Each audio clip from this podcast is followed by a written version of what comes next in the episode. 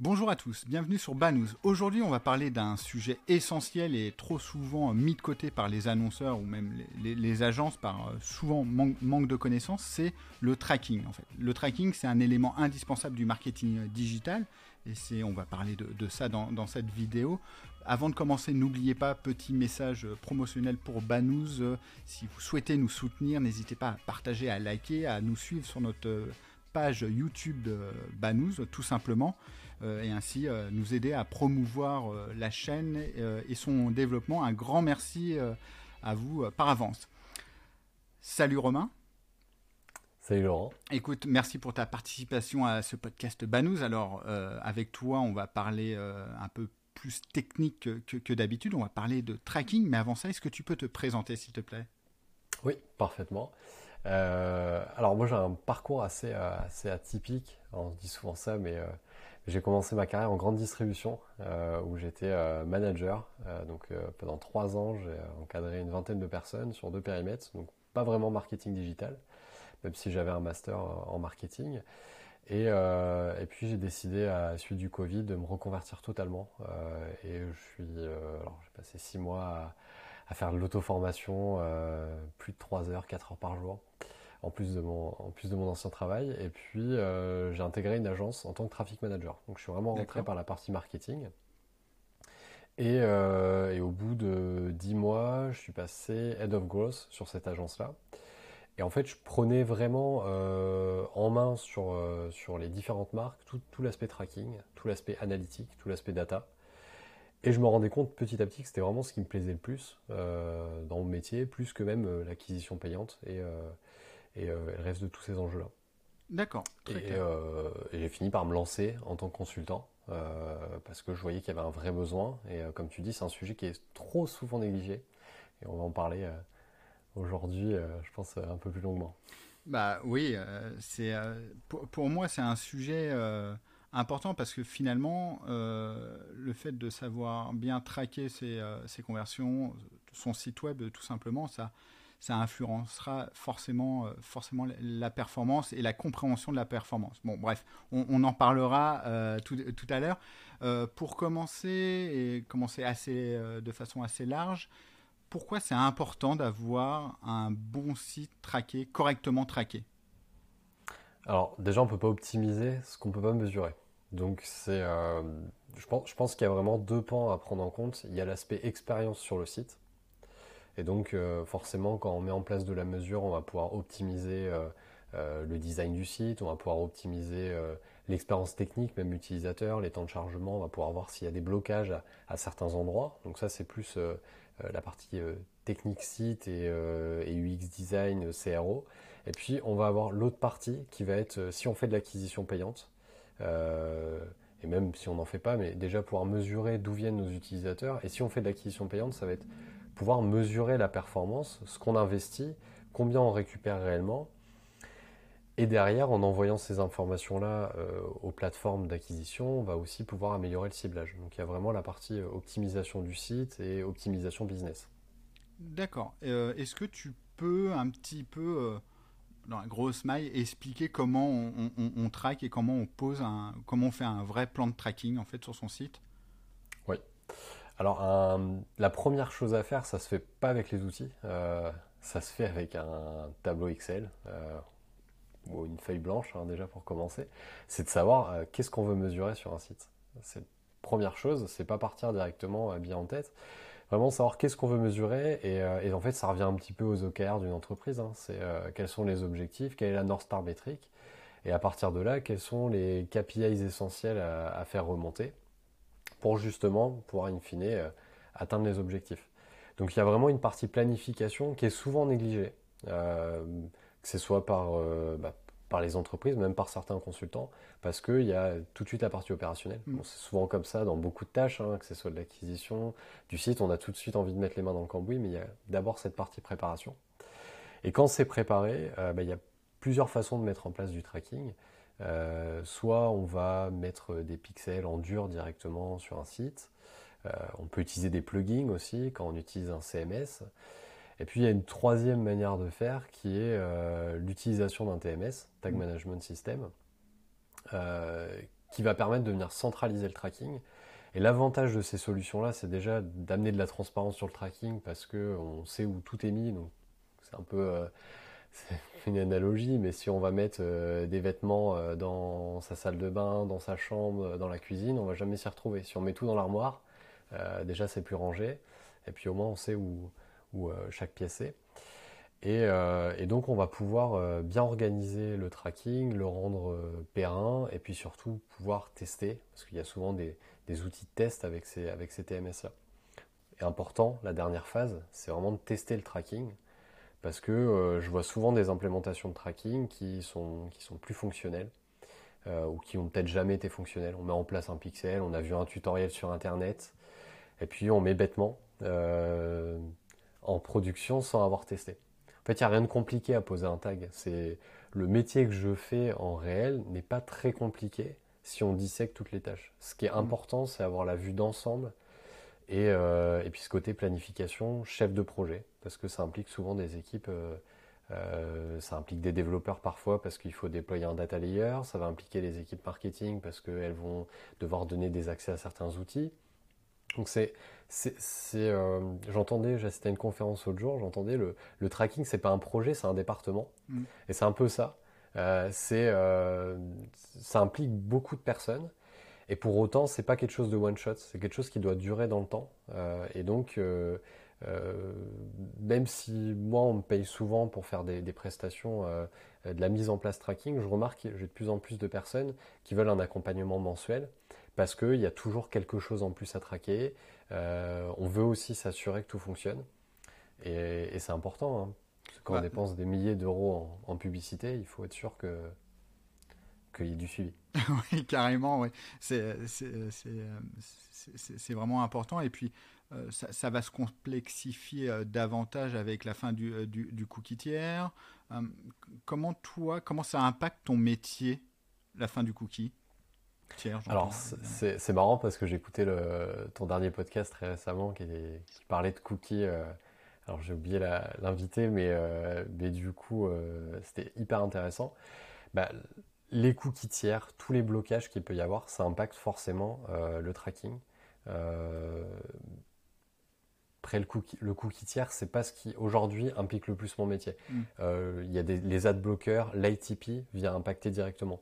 Le cookie tiers, ça impacte réellement euh, Facebook, Google, euh, les, euh, les, prestataires d'acquisition, les, les, plateformes, parce qu'elles doivent s'adapter au fait que Safari bloque les cookies, que Brave, que Firefox mettent des, mettent des restrictions aussi.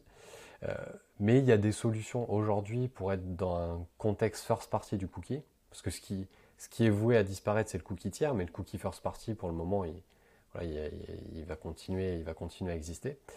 Et donc, on met en place euh, des solutions comme du tracking server-side, qui va permettre de venir configurer un domaine de tracking où on va poser euh, le cookie depuis notre propre domaine. Euh, et c'est ce qui va faire que Safari va laisser passer des cookies euh, first party, mais même au-delà des 7 jours ou des 1 jour, euh, euh, qui, en fait, pour, pour expliquer, c'est un, cookie sur Safari qui, quand il est tiers, il est bloqué, donc c'est pas envoyé. Quand il est first party, il est bloqué, enfin il est supprimé au bout d'un jour quand il vient d'un site payant, d'acquisition payante, et il est supprimé au bout de 7 jours quand il vient de l'organique en réécrivant les cookies euh, via le server-side, on peut venir étendre la durée de vie d'un cookie et donc la ramener à 13 mois, qui est la conformité RGPD, euh, euh, même si on pourrait monter à 24 mois parce que c'est la durée maximale. Si sur le consentement. C'est exactement ça. très clair. pour parler de solutions, est-ce que toi, quelles sont les solutions qui, qui, se, qui, qui sont les plus utilisées sur ce marché? Alors, bien évidemment, on a Google Tag Manager euh, sur la partie TMS. C'est le TMS le plus utilisé de très très loin. Il y a une très très grosse communauté. Euh, donc c'est euh, celui où va y avoir la barrière à l'entrée la plus faible sur la partie client-side. il y a énormément de templates au niveau des, différents annonceurs, donc c'est assez simple à prendre en main. il y a également en tracking, il y a également la possibilité d'utiliser des plugins. On en a souvent sur les CMS, comme je disais tout à l'heure. Et après, en, TMS, on va avoir Tilium, on va avoir Tag Commander, qui sont des solutions qui font plus que juste du tracking, qui aujourd'hui s'orientent aussi vers la partie euh, Customer Data Platform, donc à côté directement analyse. Euh, et c'est des solutions qui prennent en place, euh, qui prennent en compte nativement aujourd'hui le server-side. D'accord. Euh, et donc on peut aller beaucoup plus loin avec ces, avec ces solutions server-side. Et Google Tag Manager a son, euh, son TMS server-side qui s'appelle tout simplement Google Tag Manager server-side. Et ça va permettre, euh, je faisais un article, enfin un post sur LinkedIn ce matin là-dessus, parce que c'est un peu ma spécialité, on va dire, le server-side, c'est ce, que, c'est ce que je préfère, c'est un peu plus technique. Ça permet une meilleure euh, data gouvernance parce qu'on va venir contrôler ce qu'on envoie aux différents euh, points de terminaison. Ça permet d'améliorer la web perf. Ça permet, comme je disais tout à l'heure, de, étendre la durée de vie des cookies. Et puis il y a plein de cas d'usage. On va pouvoir y connecter un CRM, enrichir de la donnée, euh, importer des données hors ligne vers ce Google Tag Manager afin d'enrichir un Google Analytics ou un autre outil analytique. Et donc ça va permettre c'est un hub. Une sorte de hub, oui, on va pouvoir centraliser des données et puis envoyer aux différents points de contact. Alors moi, je ne suis pas expert de, tous ces domaines. Enfin, j'y ai touché il y a très longtemps, comme je te le disais, avant de commencer euh, l'interview. Euh, le Google Tag Manager, c'est relié à Google Analytics par rapport aux, aux, aux restrictions euh, imposées par la CNIL Comment tu te positionnes? Enfin, c'est quoi les bonnes pratiques? Alors, Google Tag Manager n'est pas directement lié à Google Analytics. C'est-à-dire qu'on peut servir de Google euh, Tag Manager et envoyer euh, ces données vers euh, un Matomo, vers une autre solution Analytics. Et à la limite, on peut même s'en servir, on peut servir d'un GTM juste pour traquer les conversions Facebook et, rien d'autre. Après, c'est un sujet qui est extrêmement brûlant aujourd'hui, en octobre 2022 encore, depuis mars dernier, février dernier même. Euh, alors il y a eu un, il y, a un accord qui apparemment est en passe d'être trouvé. Euh, il y avait eu déjà des premiers échos euh, en mars dernier. Là, il y a eu un discours de Joe Biden récemment. Apparemment, en mars prochain, mars 2023, on aurait, on aurait peut-être les États-Unis qui re-rentreraient comme pays adéquat au niveau des transferts de data. Et donc, in fine, on pourrait penser qu'un Analytics redeviendrait légal. Aujourd'hui, Google Analytics n'est pas illégal pour la CNIL. L'utilisation par contre de 90, enfin l'utilisation qu'il en est faite à 99% est illégale. On peut aujourd'hui faire un setup Google Analytics en respectant totalement les, les, conseils de la CNIL. Il y a une FAQ qui est sortie en juin dernier et donc on va venir proxifier Google Analytics, on va venir y retirer, euh, anonymiser l'IP et en fait on vient complètement déshabiller Google Analytics qui sert euh, pratiquement plus à rien. D'accord. La position que j'ai, moi, c'est euh, bah, c'est une position un peu aujourd'hui où quel est l'outil, quels sont les outils analytiques qui sont euh, euh, réellement légaux Il y en a où il y a des abstentions de consentement. On va avoir du Matomo, on va avoir du Sordata, euh, Eulorian. mais après, les solutions qui sont américaines sont difficilement, sont difficilement utilisables pour le moment. voilà, mm. utilisables. Après, les clients, ils, il y a beaucoup de clients qui veulent quand même passer sur ces solutions-là parce qu'ils se disent qu'à terme, euh, euh, bah, ça va, c'est des solutions qui vont redevenir légales, qu'il y a encore peu de contrôle CNIL et qu'au pire des cas, ils se mettront en conformité, euh, ils se mettront en conformité quand il y aura une mise en demeure. Mais c'est, voilà, c'est, un peu le risque que prennent beaucoup d'entreprises. Aujourd'hui, il y a 80% des sites qui ont un Google Analytics dans leur code, et c'est un outil qui est illégal. Hmm. Euh, justement, euh, parce que je vois 14 minutes, on va essayer de, faire en moins de 20 minutes euh, et bien sûr, enfin, chers auditeurs et personnes qui nous regardent, si le sujet vous plaît, dites-le nous à travers les commentaires, comme ça on, refera un nouvel épisode avec, avec Romain. Est-ce que tu pourrais nous donner en fait les trois erreurs les plus basiques que tu vois revenir à chaque fois et leur pendant trois astuces euh, à mettre en place facilement pour les annonceurs? Alors, euh, la première erreur que je vois le plus, c'est l'absence de tracking ou le mauvais tracking. Non, mais c'est, je pensais pas. Je pensais pas que c'était possible, mais et beaucoup de beaucoup d'annonceurs encore aujourd'hui font des publicités euh, sur Facebook, sur Google, sur euh, TikTok et autres, et n'ont pas de pixels de poser. Donc c'est problématique pour la perf. Il y a aussi l'inverse, c'est-à-dire il y a trop de tracking. donc il y a soit du doublon, euh, et donc quand on a du doublon, bah, on a de la, pareil, une qualité de data qui est déplorable. Ou sinon, euh, l'erreur, c'est de vouloir tout traquer sur le site, le moindre bouton, euh, et on va se retrouver avec 250 tags qui seront jamais analysés. Oui, Romain, excuse-moi, je te coupe, mais c'est, me vient une question, mais justement, en fait, trop de tracking peut tuer le tracking, parce qu'après, il faut avoir les compétences pour interpréter les signaux que ça crée. On peut avoir aussi beaucoup de bruit statistique, on peut avoir énormément de biais créés à partir de la data qu'on reçoit euh, et, finalement euh, bah, nous, nous mener dans le mur en fait. C'est exactement ça en fait. Euh, quand il y a trop de data, parfois ça peut pousser à l'inaction aussi, mm. de se dire, enfin voilà, c'est du bruit.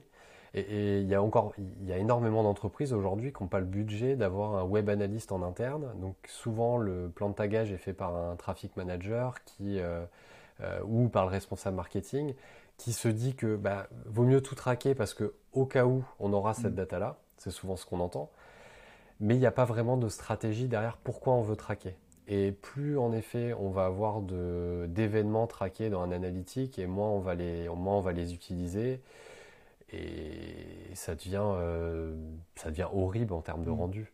Donc c'est le pendant vraiment négatif de il n'y a pas de tracking. faut vraiment en fait juste. Parfois ça sert à rien d'avoir trop d'événements traqués, faut juste avoir les bons événements.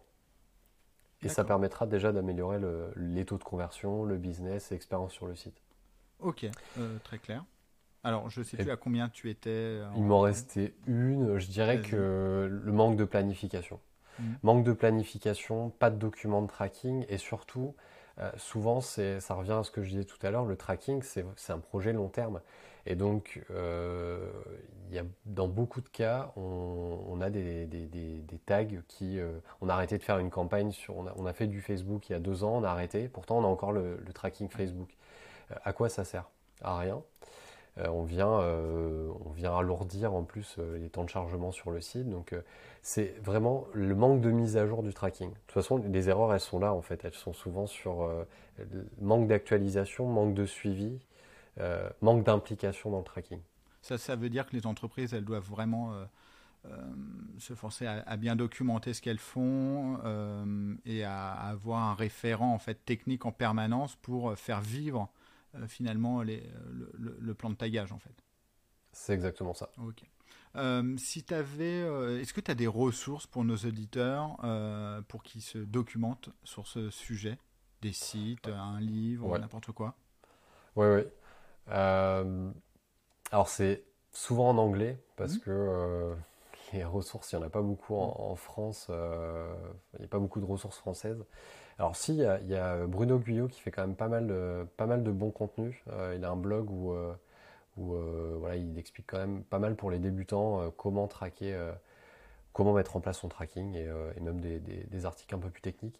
Et après, sinon, on va avoir des, des blogs comme Analytics Mania de Julius Ferrodovicius, qui est un, des, un des pontes dans le domaine, qui a un blog qui est vraiment from scratch hein, pour les débutants, c'est très bien. Et puis puis on peut aller assez loin avec ses formations avec lui. Euh, la chaîne YouTube de Mesure School. Et puis pour ceux qui sont vraiment très techniques, euh, le blog de Simo Hava, qui est un peu le Zidane du tracking à l'international. Euh, et c'est la légende du tracking. Il était là il y a 10 ans quand, ça a démarré au niveau de Google Tag Manager. Et il est toujours là aujourd'hui. Et, et, ces, articles sont très orientés développeur tracking. Euh, et on va voilà, plus loin que la simple pose de tag. Euh, il y, a vraiment la réflexion derrière de, tout ce qui se passe euh, dans, le back-office. Ok, de toute façon, on mettra les liens dans les commentaires de, cette vidéo, dans la description si, chers auditeurs, vous écoutez Banous en podcast et même sur le site banous.com, on rassemblera l'ensemble des, des, ressources. Merci beaucoup, Romain. Dernière question, rituel, où est-ce qu'on peut te suivre? Sur LinkedIn, je suppose? Oui, c'est ça. Sur, euh, sur LinkedIn, je suis, assez, euh, je suis assez actif sur la plateforme. Et euh, Et sinon, oui, sur LinkedIn. Eh ben écoute, de toute façon, on rajoutera ta page LinkedIn sur le site Banous, évidemment. Écoute, Romain, merci beaucoup pour ta participation à, cet épisode. vraiment. merci à toi. De rien. je, me, je, me, répète, j'en suis désolé, mais si le sujet, pour le coup, moi, il m'intéresse vraiment parce que c'est des sujets techniques qui, euh, qui, sont, euh, qui sont un peu techniques, mais qui, qui sont aussi accessibles et c'est finalement de la méthodologie, de la réflexion et c'est vraiment des, des, sujets qui, qui, m'intéressent. Donc je pense refaire un, épisode peut-être un peu plus poussé sur une thématique du tracking, mais, mais voilà. Bref, je m'égare. Merci Romain et puis merci à vous de nous avoir suivis et puis bah, abonnez-vous tout simplement. Au revoir.